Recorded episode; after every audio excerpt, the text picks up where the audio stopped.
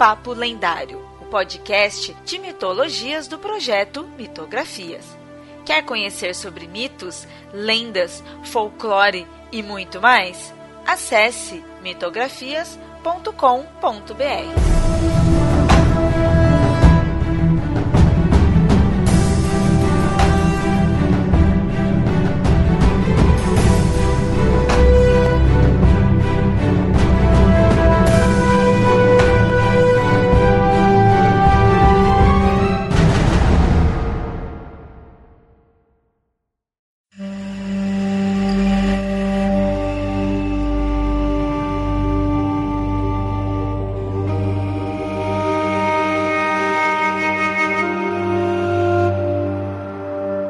ouvintes? Normalmente quando a gente fala aí dos gregos e dos romanos nos episódios do Papo Lendário, muitas vezes a gente acaba citando aí, ah, isso daí tem relação com os etruscos e não sei o que, e a gente sempre fala, ah, futuramente a gente faz um episódio sobre eles. E esse dia chegou. É... Finalmente. Futuro chegou. Finalmente vamos fazer o um episódio aí sobre mitologia etrusca é, não só mitologia, mas vamos falar um pouco do povo etrusco em si.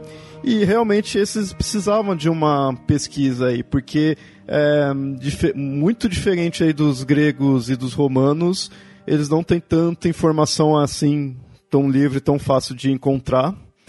Só que ao mesmo tempo eles estão muito ligados a esses dois povos. Então, é, é interessante de analisar, ver as semelhanças, ver as relações que tiveram entre si, também para poder realmente diferenciar. Uma coisa que eu gosto de pensar quando a gente está estudando os etruscos é que, assim, geralmente quando a gente fala de mitologia grega, a gente sempre fala de mitologia greco-romana, como se fosse basicamente a mesma coisa, como se Júpiter e Zeus fossem basicamente a mesma coisa como se todas essas divindades gregas e romanas fossem, fossem as mesmas divindades, só que com outros nomes a gente não entende que a cultura e a mitologia romana ela é bem diferente da mitologia grega.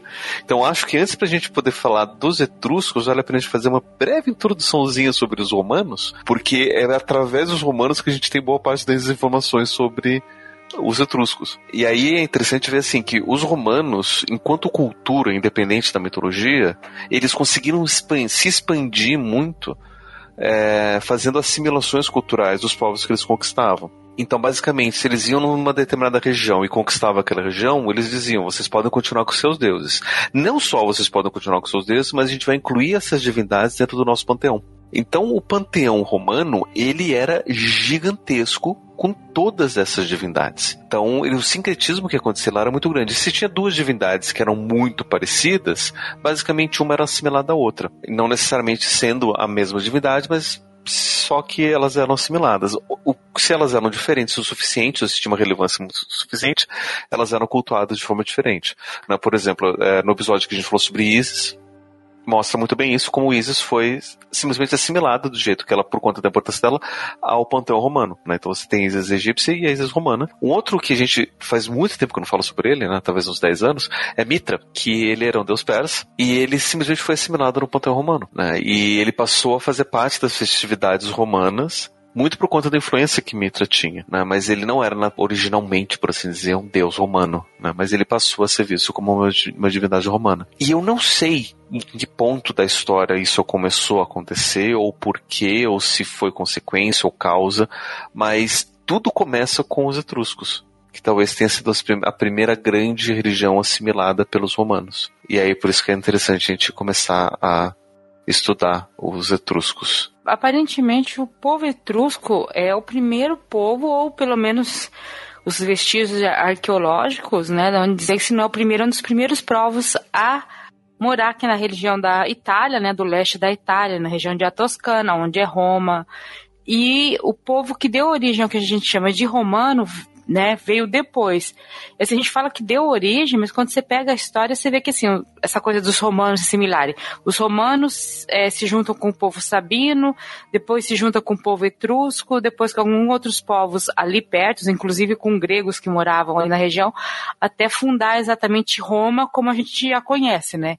Roma inicialmente era um vilarejo que foi crescendo, crescendo e foi, sei lá, dominando. Mas, por exemplo, o povo etrusco já era pelo que a gente pesquisou, que ele já era um povo bem formado, já tinha sua própria cultura, seu, é, seus reis, ou, né, bem antes dos romanos existirem como romanos, né?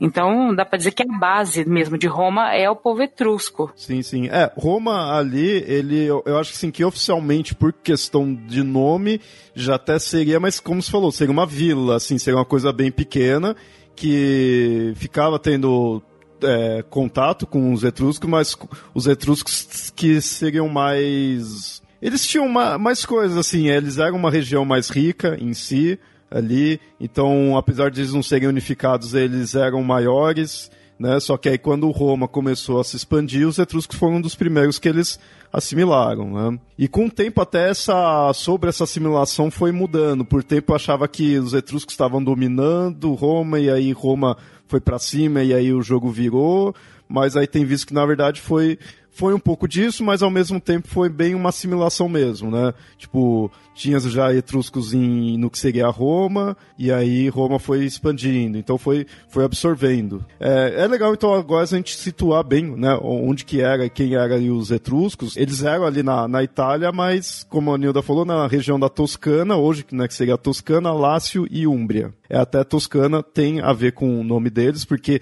eles, eles se denominavam Razena, mas eles eram chamados de Tirenoi pelos gregos e Tusk pelos romanos. Aí esse Tusk foi para Etrusque. E aí Toscana que vem desse Tusk, né, que eles eram chamados.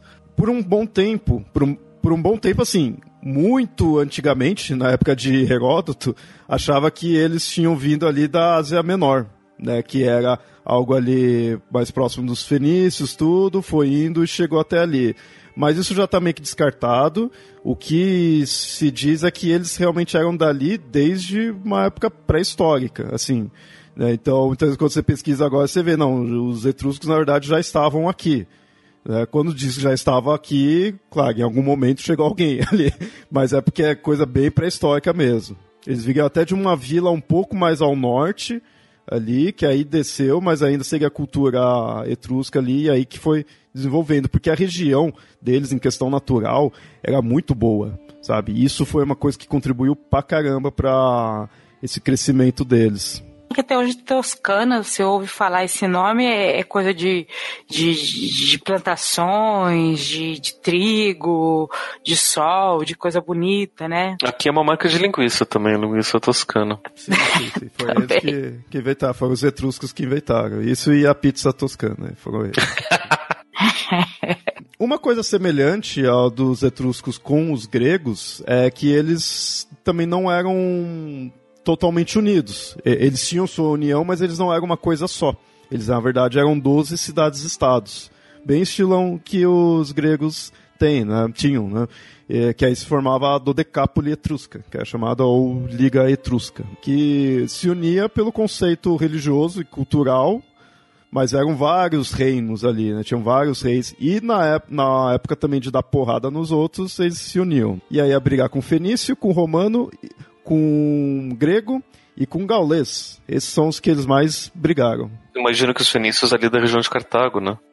Sim, sim. Que ali era o ponto, né? Que ele... Eu acho que até não duvido nada daí que veio essa ideia de de repente os etruscos virem de lá, porque você vê que é tipo um ponto de assim, de parada, né? Você pega da, da Ásia Menor, vai para ali, Cartago, e você sobe e já vai pro para onde seria, né? A Toscana, onde seria o povo etrusco. E deve ser dali. Roma estava ali do lado. Grécia também, né? Tem todo o mar ali para chegar até lá. E os gauleses atravessavam o mar para outro lado, já estava ali perto da, da Gália, né? Na, na atual França. Se for comparando nesse primeiro, nessa época mais antiga do, dos etruscos, né, antes de, de Roma se expandir e tudo mais, é visto que eles, de forma urbana, eles eram bem mais envolvidos que, o, que os romanos e que, que os gregos em si, né, nesse período. Aí, por isso que é considerado né, a primeira grande civilização dessa, dessa região, e até que parte dessa, desse desenvolvimento urbano Roma aproveitou, né? O Império Romano se, se aproveitou disso. Tanto que você pega em algumas, na região, assim, construções, aí no caso fica mais até, tipo, cemitérios e coisas do tipo, mas você pega certas partes, você vê que aquilo lá é etrusco, né? Tipo, tava antes dos romanos chegarem ali. Na formação de Roma, né, você tem a constituição do Senado, que são os homens mais velhos, provavelmente das famílias mais ricas e patrícias. E aparentemente essas famílias mais ricas eram famílias de etruscos, romanos, sabinos, latinos, quer dizer, desse povo que os romanos foram juntando, porque a gente fala assim que foram dominados, mas nem tudo foi necessariamente por guerra, né? Pode ter sido por dominação de guerra, mas no caso dos etruscos, parece que foi mais por acordo entre eles, né? Tipo, vão se juntando, vamos nos, né, nos unindo.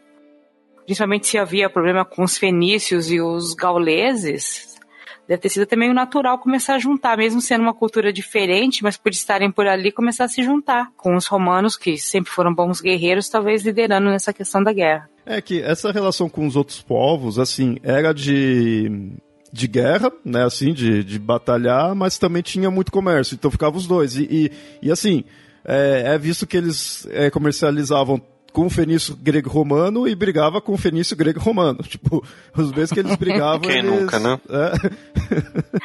é comércio é comércio, guerra é guerra, gente. Não, é engraçado, tem algumas pessoas que acham assim, ah, porque tem, é, tem um conflito ou uma discordância com outro povo, nem comércio eu vou fazer, né?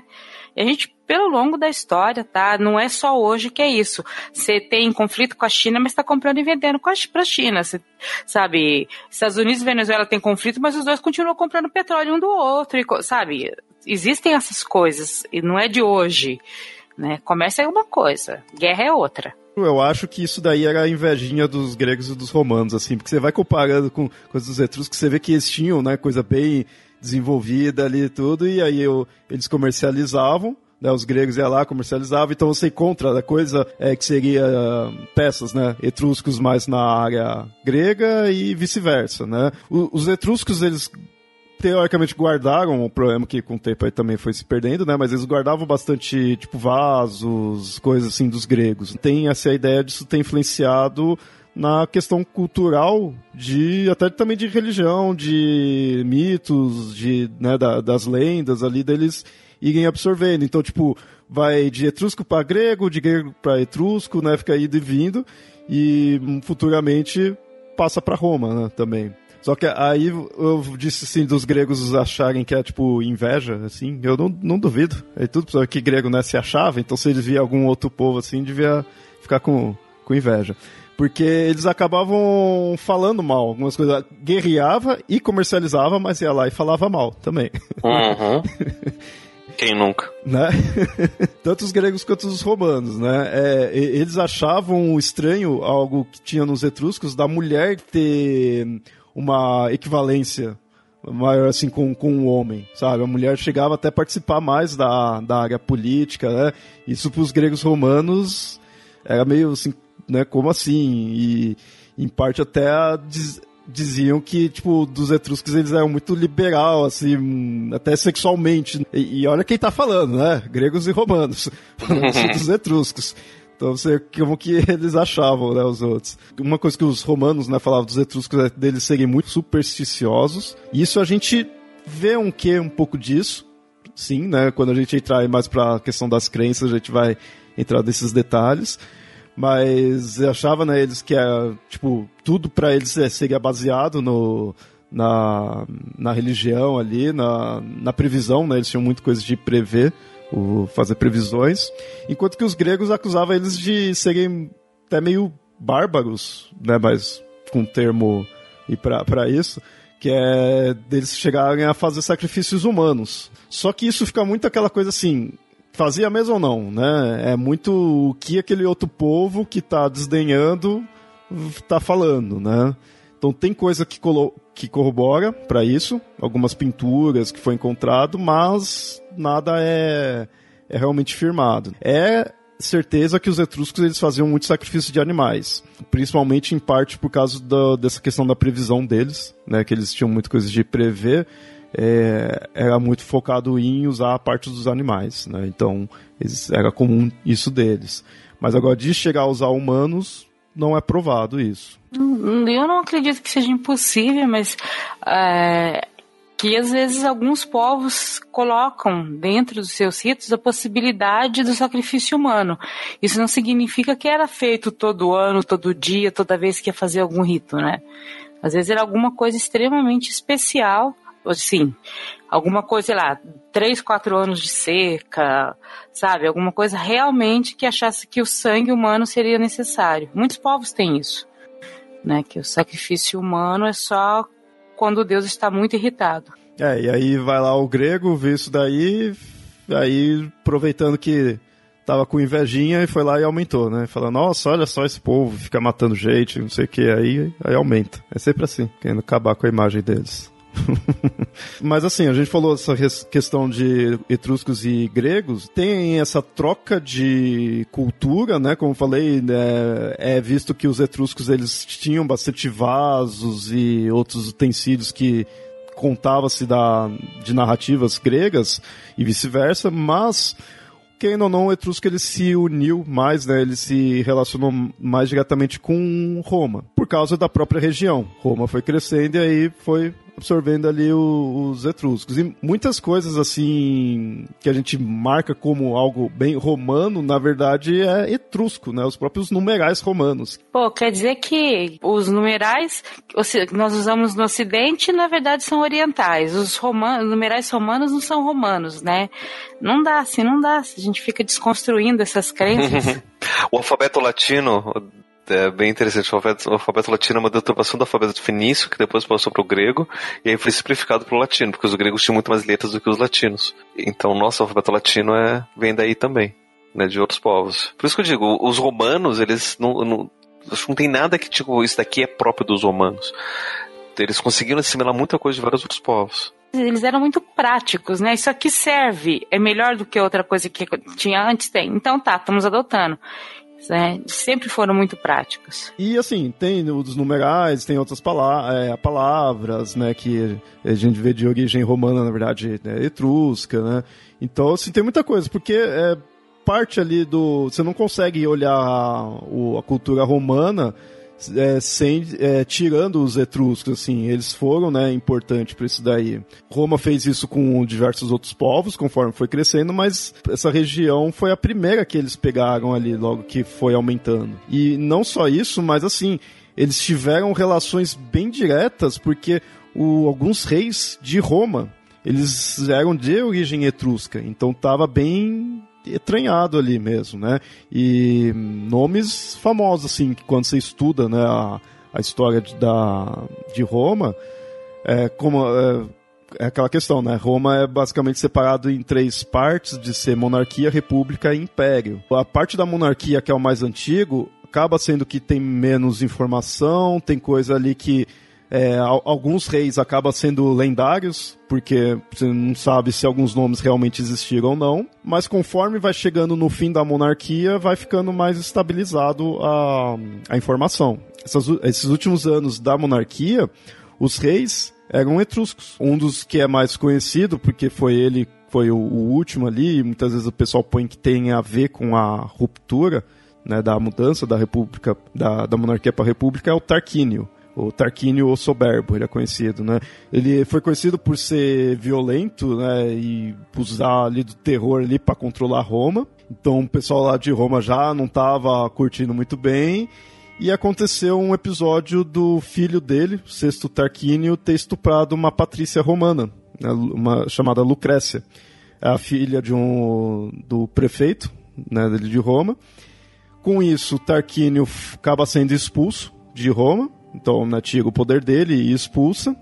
E assim os romanos acabam com a monarquia. E aí começa o período da república. É aquela coisa clássica, assim, o negócio já tá turbulento, já tá ali pra explodir, precisa só de uma coisinha, né? Não que seja uma coisinha mínima, assim, mas algo que comparado com todo a história ali é um evento único em si, e que isso vai dar o, né, o estopim, né? Guerras nascem assim. A gota d'água, né? Só que aí, isso acaba passando um pouco a ideia de que assim, ah, então os etruscos estavam ferrando Roma, né? Estavam dominando, estavam acabando com aquilo lá, pressionando e aí Roma foi lá e se livrou dos etruscos. Então agora começa a crescer e aí começa a dominar e aí sim, né, tem o auge. Não é bem assim, porque quem tava, quem é dito que por ser violento é o Tarquínio ali. Agora os etruscos em si, eles já estavam dentro ali de Roma, já tinha pessoas lá é, morando normal e com esse esse, essa expulsão do, do Tarquínio, não expulsaram o restante dos etruscos. Eles deixaram ali, a cultura não foi proibido, começou também, é, continua tendo relação com a região da, da, dos etruscos, então foi só questão do líder em si, né? Porém, é claro, quando Roma começou a crescer, aí foi dominando tudo, né? E aí Etrúria, naquela região, foi a primeira a ser tomado mas não foi uma ruptura com a cultura né, etrusca, pelo contrário, pelo contrário, a cultura já estava entranhada e foi só aumentando isso daí. Mas é que assim, é um episódio marcante isso. É, eu acho que na, podemos dizer que o período de república é quando Roma realmente se torna Roma, né? A, a, grande Roma. Antes disso, ainda era uma coisa muito é, restrita à Itália, à região da Itália, né? Aquele meio da Itália, onde que fica Roma, é, Toscana, Úmbria, essa, essa área toda que que pertencia um pouco aos, aos etruscos e aos povos ali em volta. Depois disso é que Roma realmente cresce, né? E aí eles pegaram, né, a Etrúria, pegaram assim, né, a região que se tornou de Roma, e assim, por que que, pô, um reino, né, um reino não, mas uma cultura que tava numa região boa, tava tudo ok, sumiu assim? É dito que em parte por essa não união que eles tinham, né? por apesar de estar tudo ok se unirem quando vai brigar com os outros, eram 12 cidades-estados, então eles também brigavam entre eles e chega uma hora que isso desgasta. Então isso foi favorecendo. É, quem não, eles também brigava com Fenício, brigava com Grego, então essas coisas foi enfraquecendo eles e Roma foi tomando poder. Aí pegou, assimilou a cultura, se tornou já tudo Roma, né? e foi crescendo até chegar às colinas lá mais ao norte.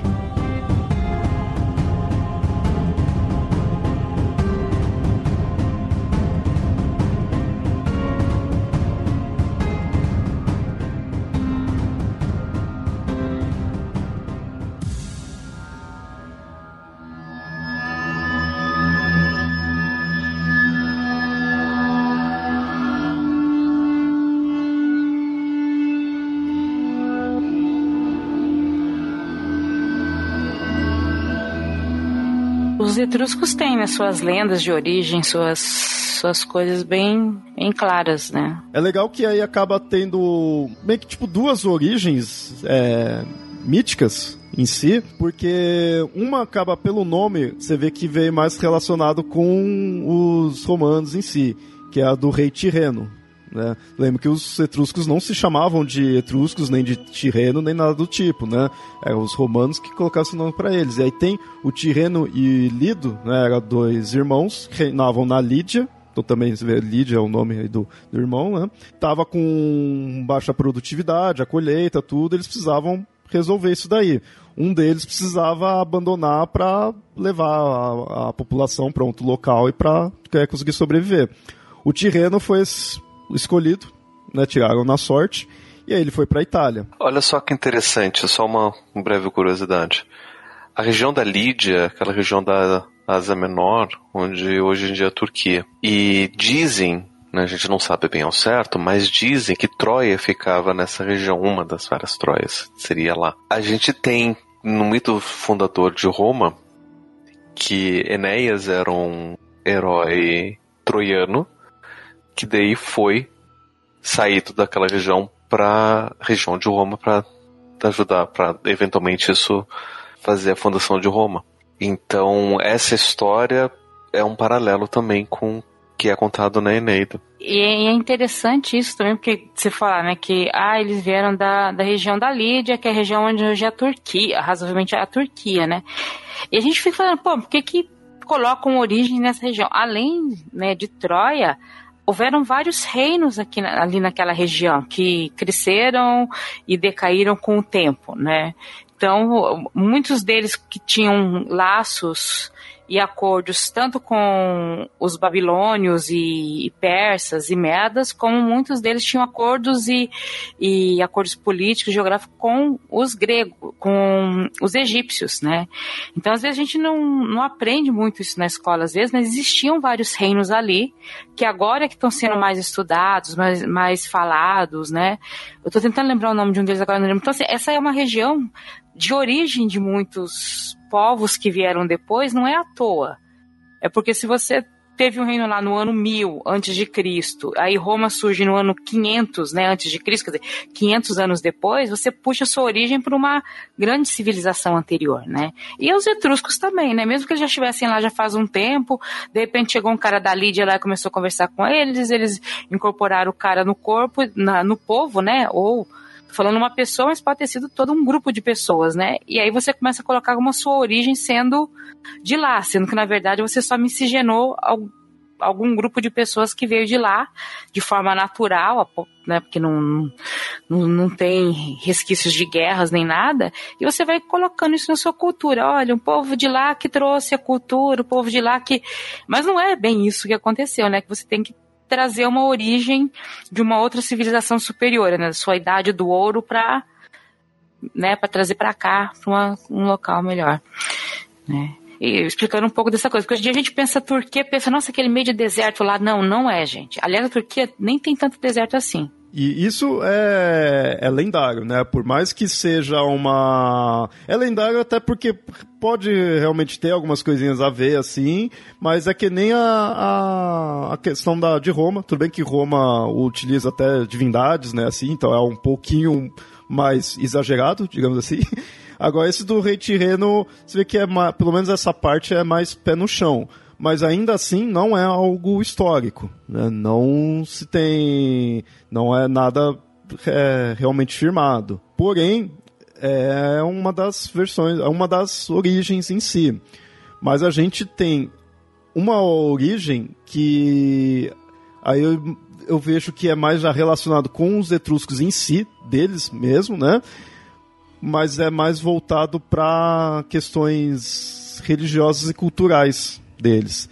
Porque aí é uma lenda que conta que um. Esse já seria meio que um, mito em si, né? Ali, que um anão chamado Tages, né? Ele surgiu de um suco feito por um arado. E aí eles. Você vê que é, é bem, tipo. Não vou dizer mal contado, né? Mas assim, é bem sem detalhes em si. É, simplesmente aconteceu dessas formas, assim. Então você vê que a, o que a gente já foi se perdendo, né? Desse conteúdo. Mas é esse anão, né? Que surgiu do, do, do suco do arado ele ensinou os etruscos a, a serem civilizados, né, dito que ar, as artes da civilização, né, é, explicou como que é organizado os deuses, como que o universo em si era organizado e mostrou o sistema divinatório, fez os ritos em si para os deuses e como que deveria ser feito as previsões que como falei, né, as previsões eram muito importante para os etruscos. Então você vê que essa origem já é, mas nem fica mostrando nada assim de quem chegou, quem fundou o quê, mas é alguém que surgiu e um ser bem sobrenatural, né, em si, surgiu assim do, meio, quase que do nada. Achei curioso ser um anão, né, especificamente. Foi lá e foi ensinando pro, pro povo. Existem anões em várias religiões, seres, né, que, que têm formato de anão, deuses que são deuses anões, mas uh, o deus que veio ensinar a religião e, e, a civilização ser um anão, realmente essa é a primeira vez que eu, que eu escuto. Tem algumas fontes que colocam assim, em vez de ser Citages, apesar que Citages é o que você mais encontra, né? mas tem algumas outras que põem que é uma ninfa, né, de uma ninfa de água doce, chamada Ve Vegoia, mas faz, fez a mesma coisa, né? Foi que ensinou para e assim, você vê que ensinou tudo, desde como ser uma civilização, como adorar os deuses, os sacrifícios, como tem que ser, como fazer as previsões. Então, é, é, é, bem aquela coisa. Isso a gente encontra, é, vai encontrar em várias né, culturas, mas um exemplo agora que eu lembrei aqui é muito dos egípcios. Os egípcios têm muito disso. De vem ali, a divindade reinou e ensinou a eles a fazerem tudo, né? Como tem que ser. Nesse questão não mostra de ter vindo de outro local, não dá importância a isso. Nessa narrativa, os etruscos é daquele local ali. E né, não, não fica expondo nada de ter vindo de fora. Como já começou né, as partes de narrativa, de mitos, de lendas, assim, a gente chega já nas previsões, que isso, né, como falei anteriormente, é bem forte para os etruscos. É registrado duas formas de adivinhação para eles. A chamada de augespiscação, que é o que se lê o futuro pelas entranhas dos animais, em alguns pontos você vai ver, você vai encontrar o ouvinte falando que é, na verdade é hepatoscopia, que é especificamente do fígado. Então, em alguns casos veria pelo fígado, outros só fala que é das entranhas. Os oráculos, né? Isso, isso. Outras eram os raios. O sacerdote etrusco ia lá e via, né? O raio caiu e ia ler aquilo lá para ver como que, que, que os deuses estavam querendo dizer sobre o futuro deles. É bem sistematizado, assim, tinha tipos diferentes. Uns era para mostrar a vontade do deus superior, que é o Tim, e seria um deus do céu, um deus dos trovões, dos raios. Então até faz sentido você que tem né, um, um, uma, uma relação com o poder da divindade. O segundo era para ver hum, um acontecimento em si, e o outro era interpretado como um castigo. Né? Então podia ser só a vontade dele, um conselho da divindade, outro um acontecimento que teria e outro o castigo que a divindade poderia passar ali para o povo. E é sempre um sacerdote específico que ia fazer isso. Isso que mostra dos etruscos, eles tinham essa religiosidade forte, mas os sacerdotes específicos que tinham esse conhecimento, eles que cuidavam do, dos livros em si, né, da, da, do que fosse escrito em si, o resto da população só ouvia e aceitava. Isso é comum em algumas outras né, culturas, mas, mas nem todos é assim. Mais uma vez, os egípcios que se engano eram assim também, né? De ter dar aquele puta valor pros sacerdotes ali, porque eles ficavam meio que bem elitizados. Nesse caso, os etruscos também eram, né? Assim. O interessante, que, que nem é, a gente pôs, né, que eles eram muito com essa questão da, da previsão ali, dos oráculos em si.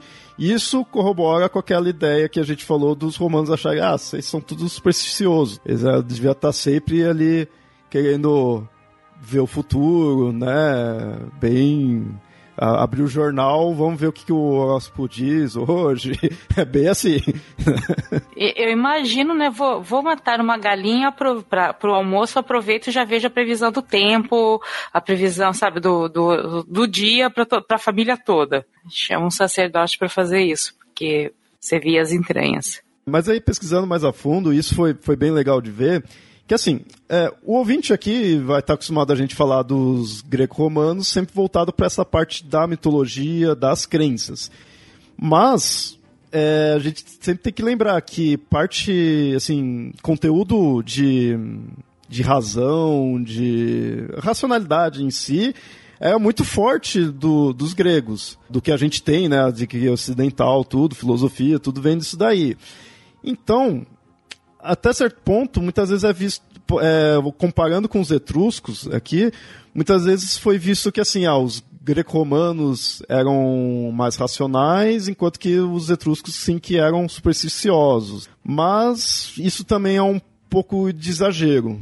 Assim, então, em algumas fontes você vai contrapondo isso, mas é, estudos mais recentes, né, comparações mais recentes, foi, foi visto, foi, foi vendo que não é bem assim. É, eles podiam ter essas questões de superstição, mas não diferenciava tanto em si.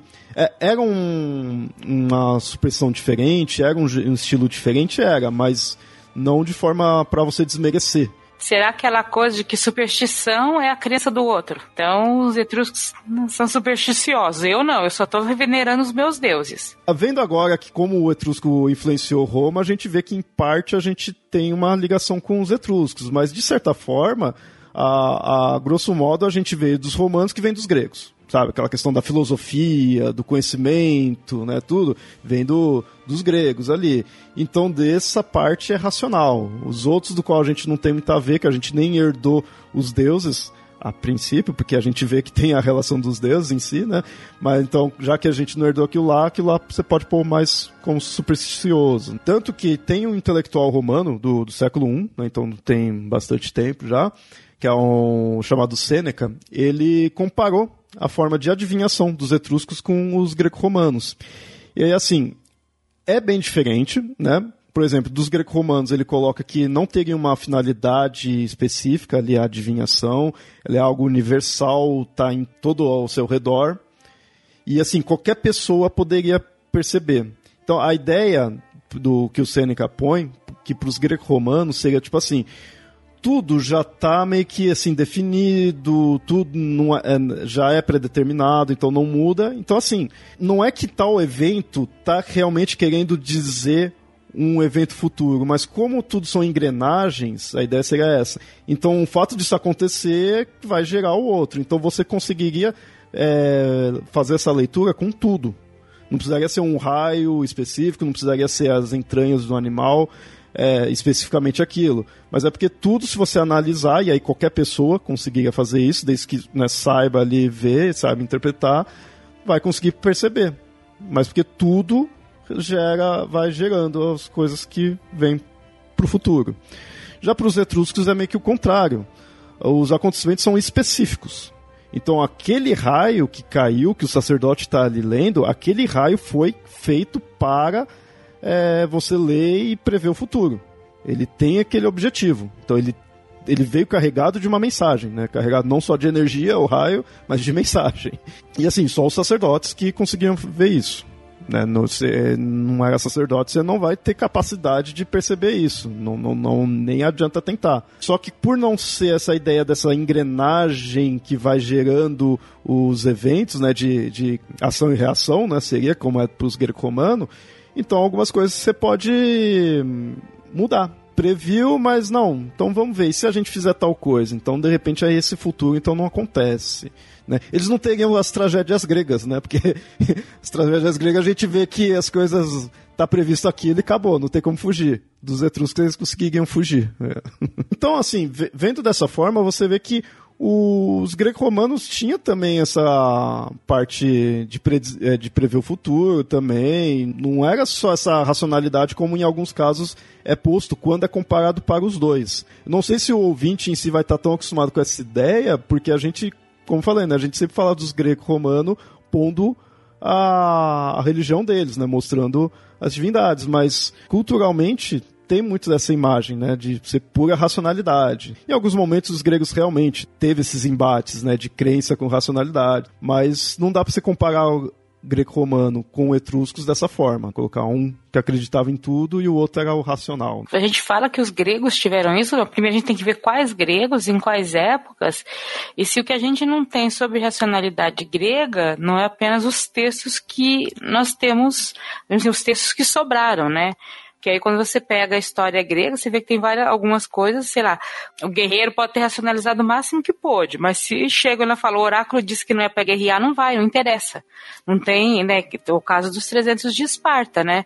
Você podia ter toda uma racionalização sobre aquilo. O oráculo disse que não era para guerrear, você não vai guerrear. Ele teve que arrumar uma, uma estratégia lá para burlar o oráculo, porque senão ele não, não poderia ir perante a religião, né? Então, assim, os gregos são tão racionais assim, né? Quando que você, uma cidade toda fica à mercê de outro povo por causa de um oráculo. Os etruscos parecem ser mais, apesar de terem seus, suas adivinhações, parecem ser mais práticos, talvez. Dos etruscos é bem aquele lá, que ele vai fazer a, vai tirar a carta assim pra prever o futuro assim, e aí vê, não, mas deixa eu interpretar de tal forma que aí para mim é melhor, sabe? Ele interpreta do jeito que ele se sente mais confortável.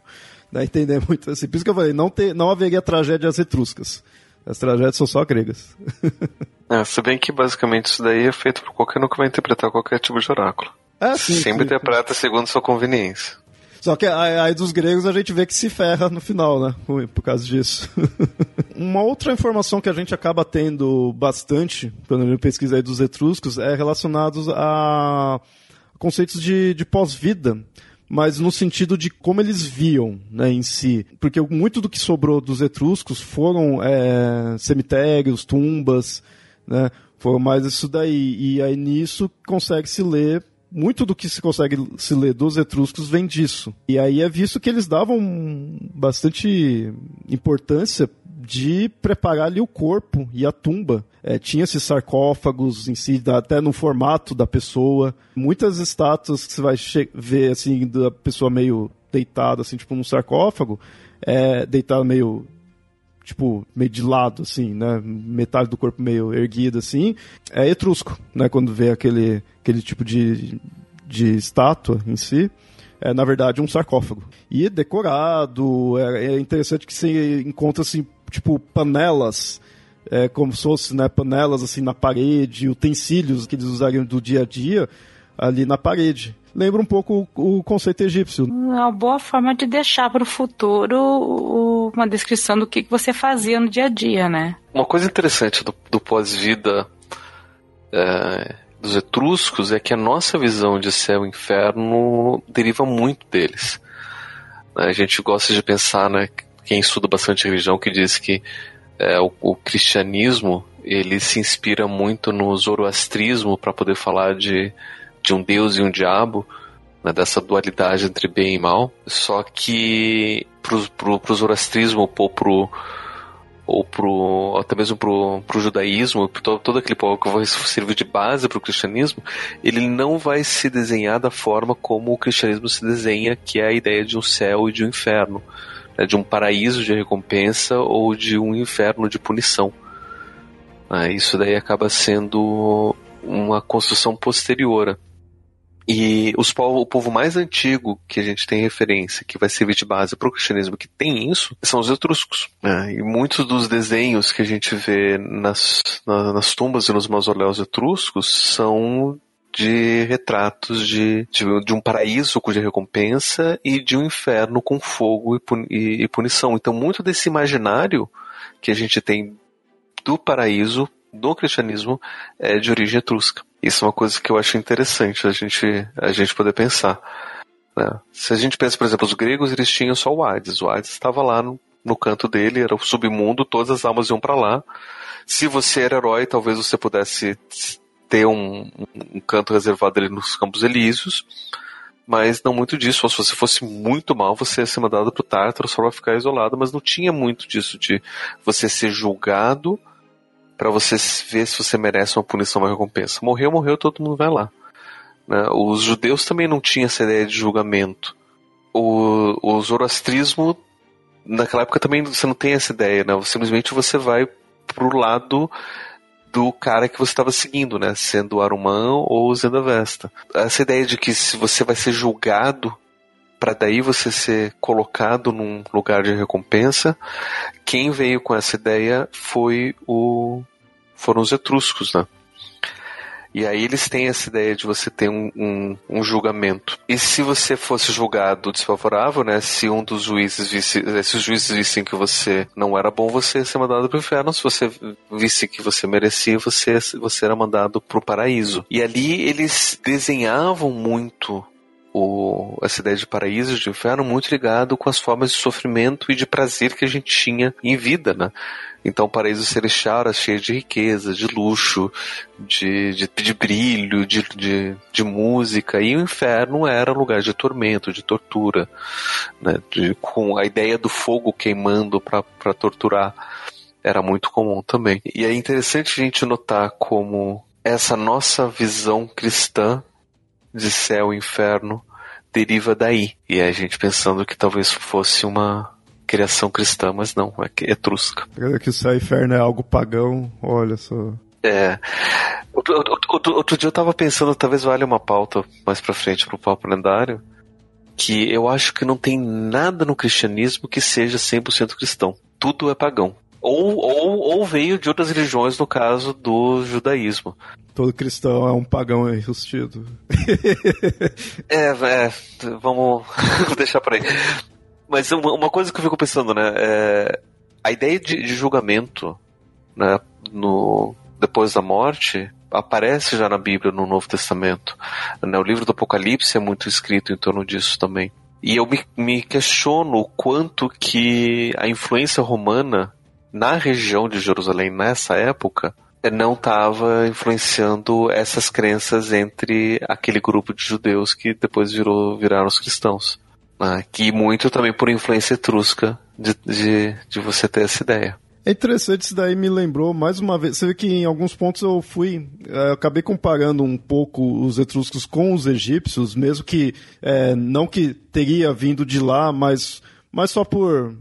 Para algumas coisinhas que eu vi semelhante, como essa questão aí dos sarcófagos, né, que eu falei, dessa ideia de, de cuidar bem ali do morto pro, né, pro pós-vida, parte até material, né? E engraçado que dos egípcios não focava tanto nessa ideia de céu e inferno também, mas eles tinham um certo julgamento da questão do peso do coração, tudo mais. Então você tinha que ver bem como você ia ser na, em vida ali, porque você sabia que você ia passar por um julgamento, né? E era um povo que dava muita importância para o cuidado do, do, do morto, do, do tudo voltado para o pós-vida, né? Então é interessante ver essas relações que, que tem. Né? São povos ali, toda a região do Mediterrâneo. Sim, sim. Né? Obviamente que eles vão acabar se influenciando de uma forma ou de outra. E os egípcios dá pra influenciar todo mundo porque é antigo pra caramba, né? Então.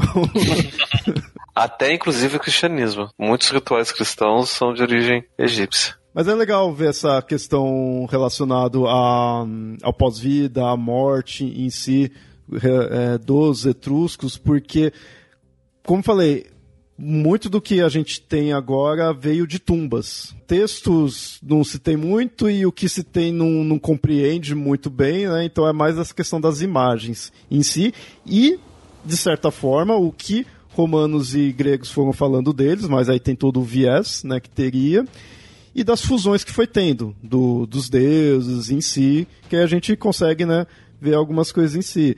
Mas, quando você vai vendo o, os deuses e toda essa relação que os etruscos têm, você vê muito ênfase nessa questão da morte. Morte, o submundo em si. Tem divindades, tem várias e várias divindades ali que é divindade da morte, divindade do pós-vida, né, do, do submundo, coisas do tipo.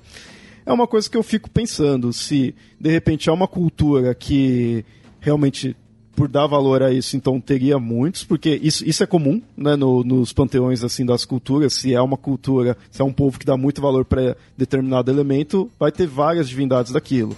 Dois exemplos que a gente tem aqui seria os nórdicos, tem muitas divindades da guerra, porque para eles guerra era algo comum ali do, do dia a dia, de certa forma, e enquanto que grego a gente tem muita divindade do mar, né, relacionado às águas, porque é, entre né, outras características, muito do mar, porque eles estavam ali em volta né, do mar, tudo tinha muita é, importância. Muitas ilhas. Eles, muitas ilhas, né? Então é comum que se tenha muitas divindades para isso. E dos etruscos tem muitas divindades da morte, né, ou do submundo.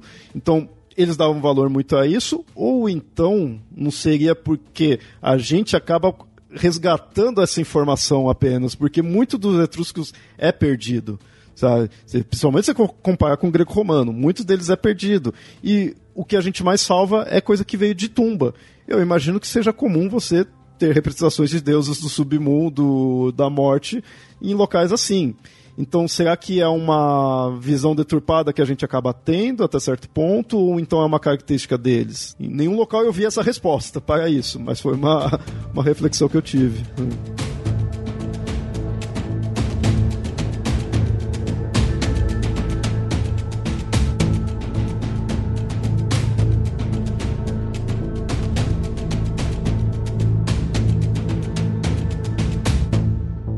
E aí a gente né, já começou a falar dos deuses, mas então agora a gente vai se aprofundar mais aí, mas assim, se aprofundar na medida do possível, porque realmente pesquisar deuses etruscos, você vai encontrar uma lista de divindades e muitas vezes fica nisso, a lista de divindades, porque é, falta de fato muita informação. Então, assim, em parte, eu, é gostoso de, de pesquisar isso, porque né, é uma coisa ali diferente, tudo, você compara greco-romano, tudo, só que você lê duas linhas e em alguns casos você para por ali. E aí você vê, ah, isso daqui é referente a tal divindade grega, né, ou tal divindade romana, mas não dá para se dizer muito além disso. Então dá aquela curiosidade, mas realmente é difícil de, de se aprofundar. Quando a gente vê por alto ali da, da cultura, da, da religião etrusca, é muito isso. É uma lista de divindades que vai se comparando com, com os gregos, é, greco-romano. Da mesma forma que dá para ficar pondo, ah, Zeus é Júpiter, né, e como se fosse só isso, mas né, não é bem só isso, mas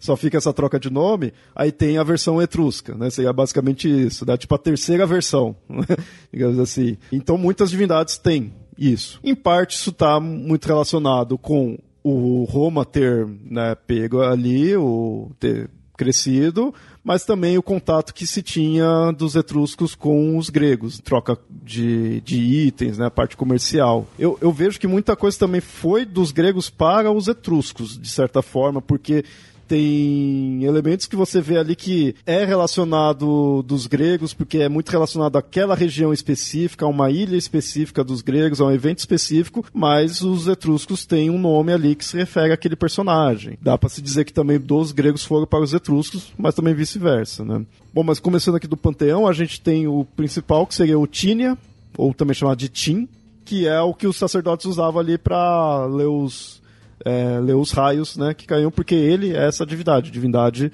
dos trovões e raios, do céu, que é o que corresponde ao, ao Zeus e ao Júpiter. Né? Ele seria o divindade rei. Com isso a gente tem a esposa dele, que aí seria referência a Hera e Juno, que é Uni. E há uma outra divindade importante, e essa eu, meu, sério, eu adorei quando eu conheci ela, que é a divindade Aita. É um deus do submundo, referente ao Hades grego, Plutão é, romano, né? Muito mais próximo ao Hades grego. Mas ele também é conhecido como Eita. Sabe? Tipo, é, é muito legal você ter uma divindade chamada Eita. Eu adorei isso. um, um, outro nome para Aita seria Ada também, ou Ade, que está muito próximo a Hades. Então, de Hades para Ade, ou para Ada, e aí Aita. E aí, né, são derivações. É e Eita. É isso. Eita, é bem brasileiro.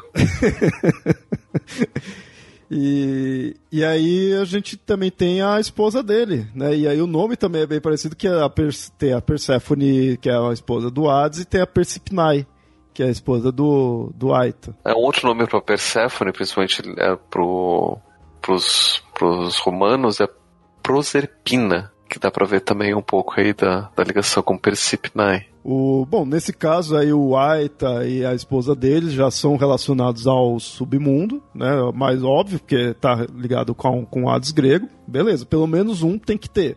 Mas aí os etruscos vão além disso e tem muitos outros deuses do além-túmulo, né? Como Alpan, que é, tem vários nomes, Alpano, Alpena, Albina, é deusa do amor e do além-túmulo. A gente se espanta com essa ligação né, de, de amor e morte e há mais uma cultura em que tem essa ligação. E assim, como eu falei, né, muitos dos deuses que vai encontrar aí vai ser tipo uma linha de descrição.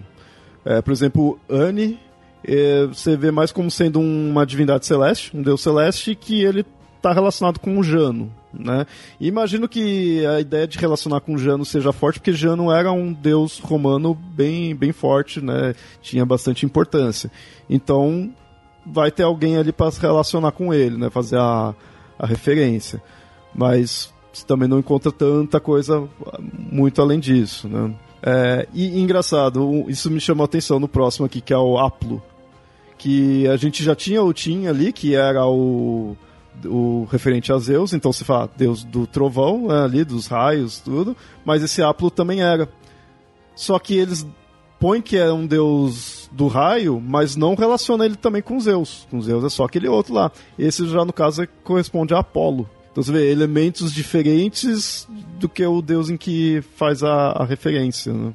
Dos deuses gregos, assim, mais famosões, tudo praticamente vai ter alguma referência, né? Seja Artemis, Apolo, como a gente falou, né? Sempre vai, vai ter algum aí. Zeus e, e o, o Hades, né? Tem. Mas o Febros não.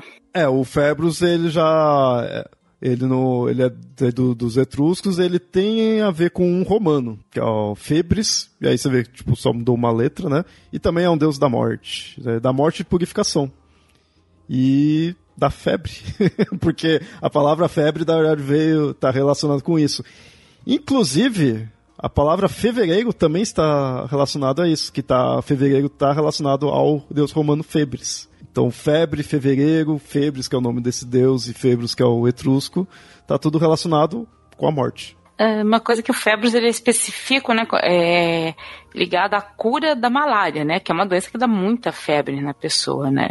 Que nem essa questão do, de nomes, aí, por exemplo, a gente tem Mares, que eles corresponde ao Ares, e, corresponde, e com isso corresponde ao Marte. Então você já vê o, o nome parece que é uma junção dos dois, na verdade.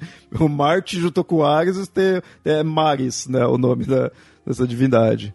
E é correspondente a esse, né? Então a gente vê esses, esses nomes. É que nem o da, da Atena, quer ver? Deixa eu pegar aqui, qual que relaciona com a Atena.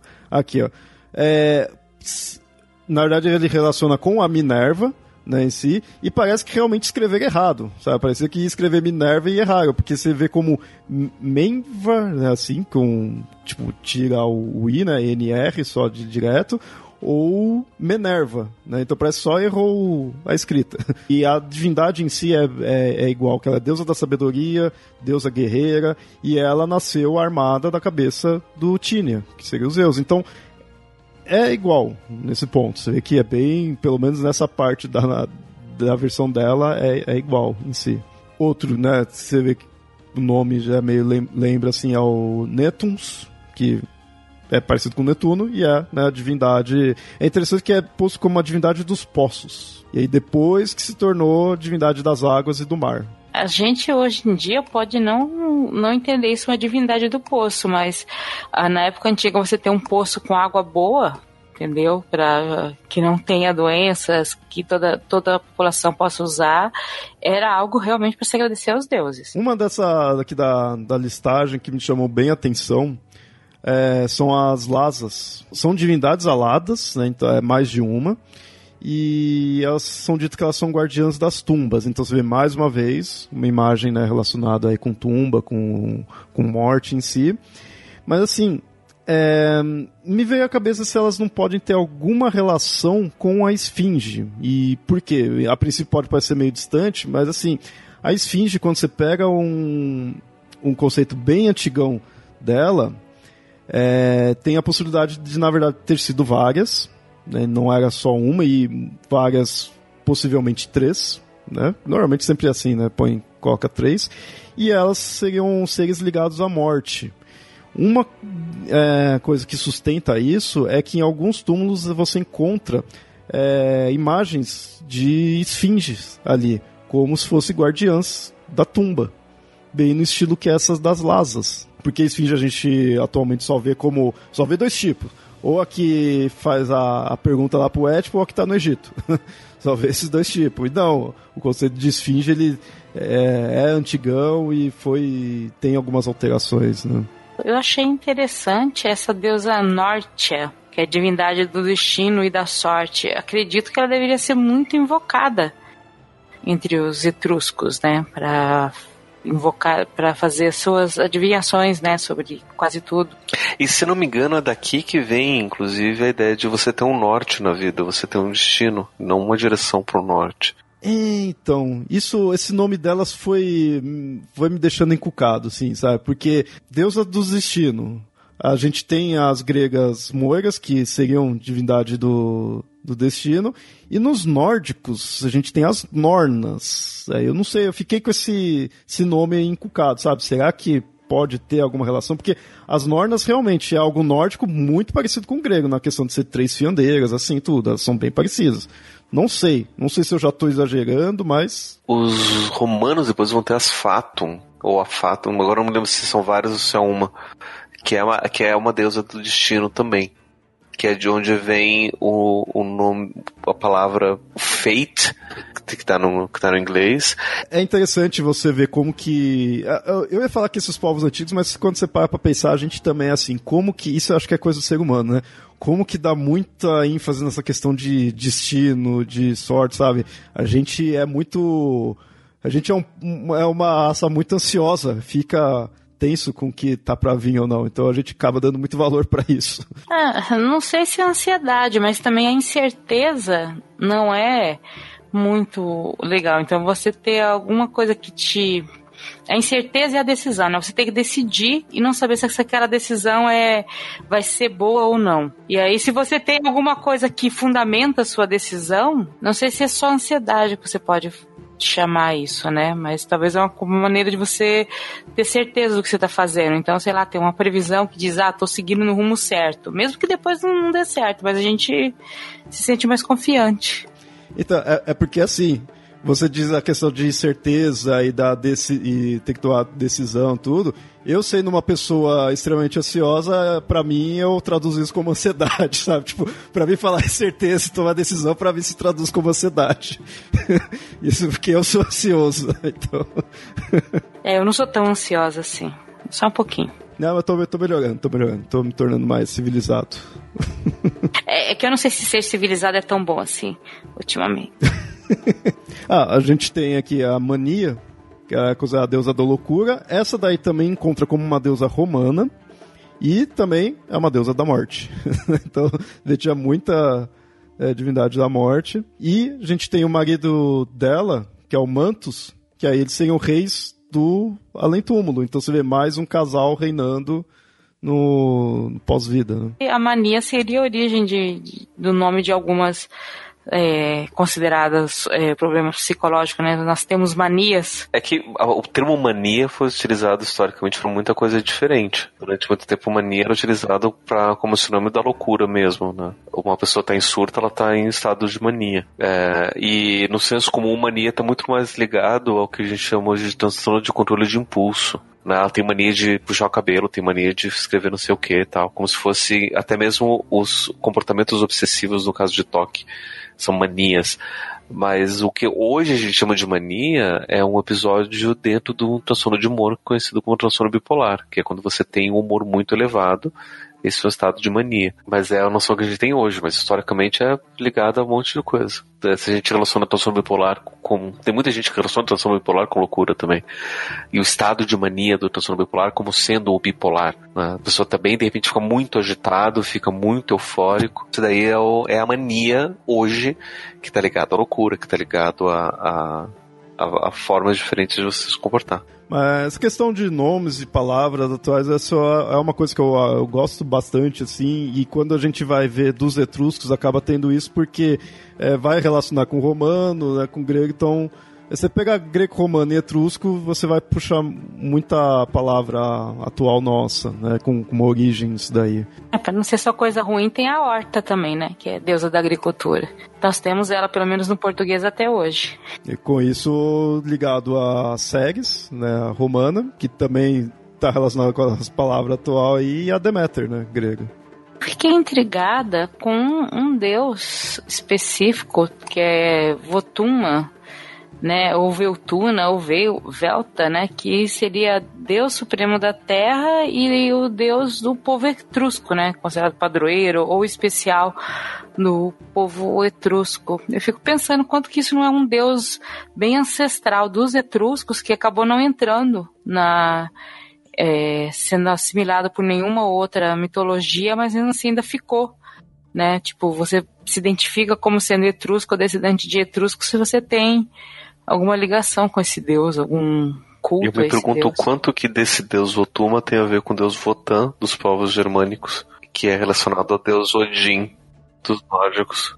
Nossa, não tinha caído as fichas agora do. É verdade. Essa, essas duas ideias, é interessante pensar nisso, porque assim, é, do nome, com Votan, de repente. Porque principalmente que Votan você encontra mais com, com W, mas também vê com V. E aí, né, a questão da pronúncia também é do mesmo jeito. Eu, isso também me chamou a atenção. Ele, Deus Supremo da Terra, né, assim, tudo, ele tá com um jeitão de.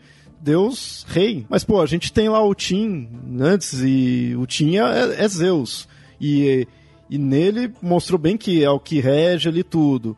Só que se você for pegar que os etruscos por um tempo teve muito contato ali com o grego, de repente esse pode ser um que eles pegaram ali do, dos gregos e aí foi formando. De repente se voltou uma era anterior, né? Esse foi ficando mais, mais esquecido ali, né? Mas, mas é... esquecido não, não que, né?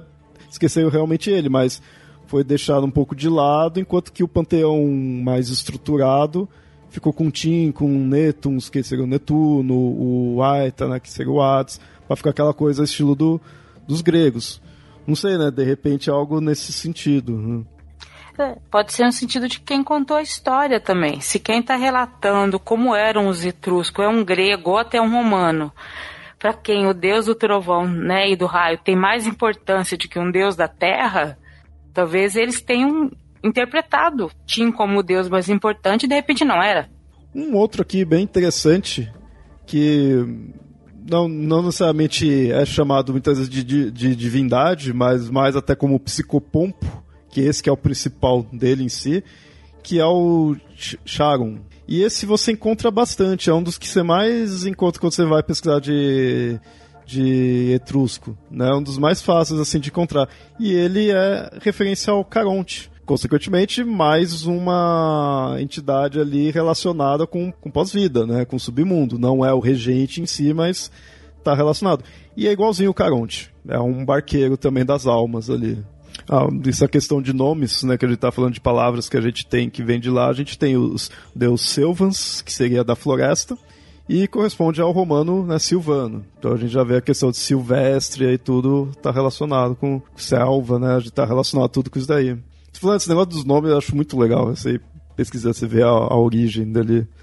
É, você vê que tudo tem um fundo pagão ali, alguma divindade, assim, tudo a gente usa atualmente nem sabe, né, que tem a ver com algum evento, alguma divindade. Um que me chamou a atenção também, é, no estilo que é, que aí não é visto como uma divindade, se como um, um, é um espírito feminino, né, eles põem assim, é um ser feminino ali que é o Culso, e é um, um espírito feminino alado, é posto, né, ele é muito comparado com, a, com uma fúria, né, e ele fica na na entrada do além-túmulo ali, vigiando tudo. Então, é, que nem as fúrias, algo relacionado ao, ao, ao submundo, né, ao, ao pós-vida, e um ser alado, né, também, estilo que a gente contou aquele anterior ali, que era, a gente fez referência à esfinge. Isso são coisas que a gente pode tudo relacionar, esfinge, fúria, todos daí seres femininos, alados, né, muitas vezes, e relacionado com, com morte, né? Isso a gente citou nos episódios anteriores e mais pra frente vamos fazer um episódio focado nisso. Isso daqui foi uma, uma lista, né, que a gente pôs aqui para pegar os que é mais interessante, os principais, assim. Principais, muitas vezes visto mais por, também comparando, né, com, com greco-romano, né, em si, tanto que eu comecei pelo Tínia, né, que referente a, a, Zeus. Nas listagens você encontra outros e, como eu falei, né, muitos nem tem uma descrição muito extensa. Você tem alguns personagens que, é, principalmente heróis, né, que acabei nem pondo na, na, na pauta para não, não se aprofundar tanto, não tem muito que se aprofundar. Mas assim, é, muitos são heróis que você vê, tipo, versão do, do Aquiles ou do Hércules ali.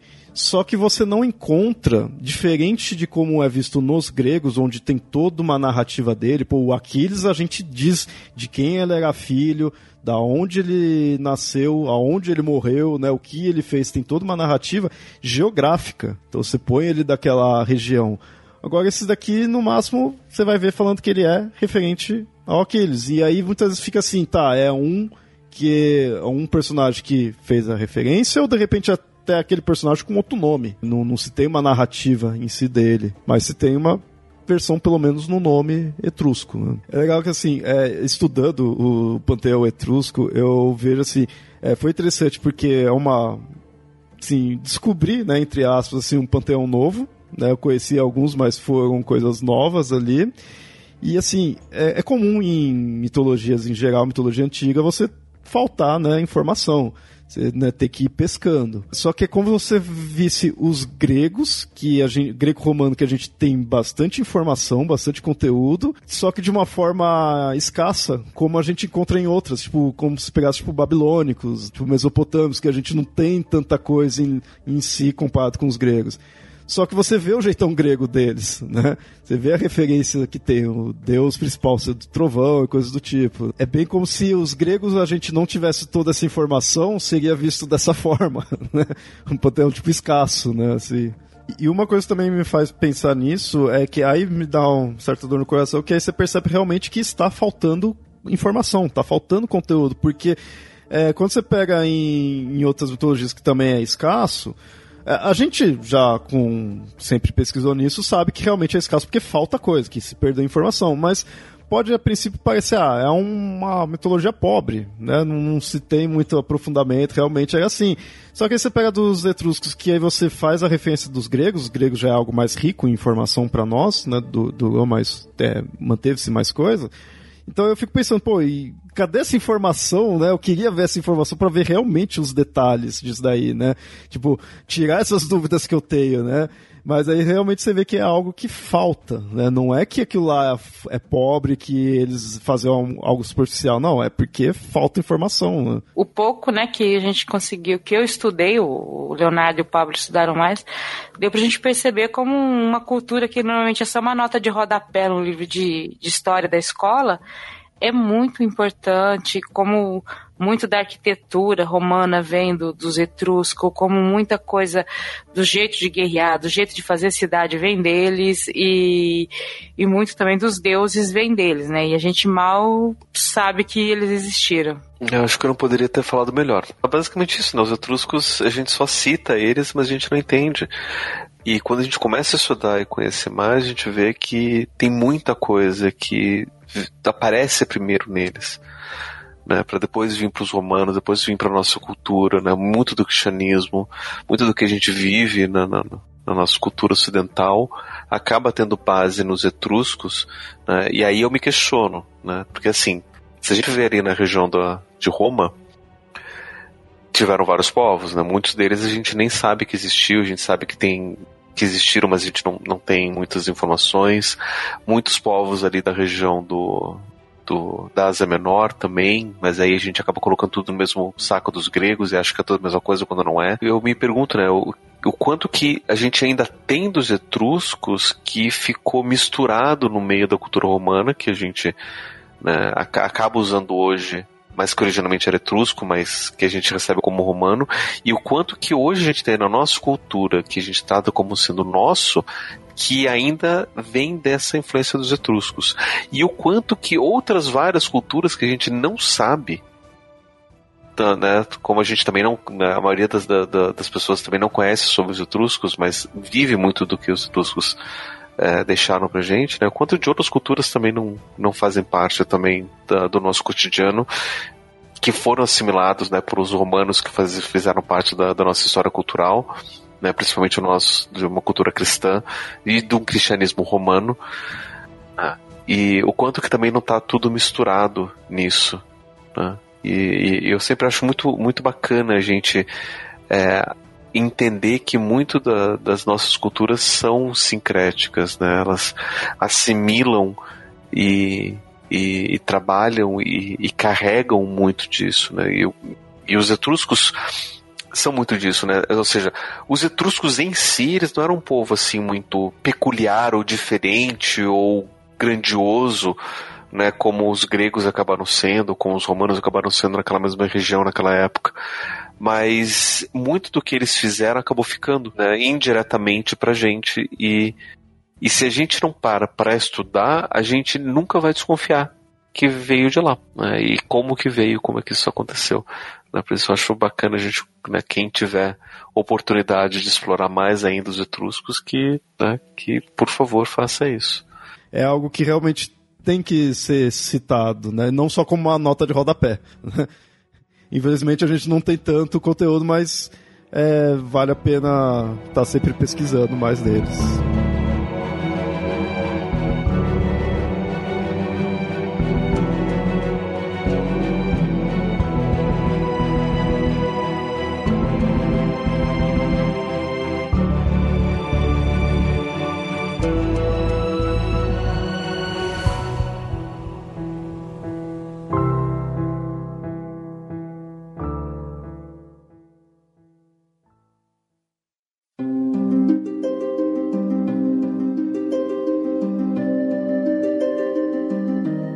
Ouvintes, espero que tenham gostado do episódio. Se tiverem algo a acrescentar, podem comentar no site ou enviar e-mails para contato@mitografias.com.br.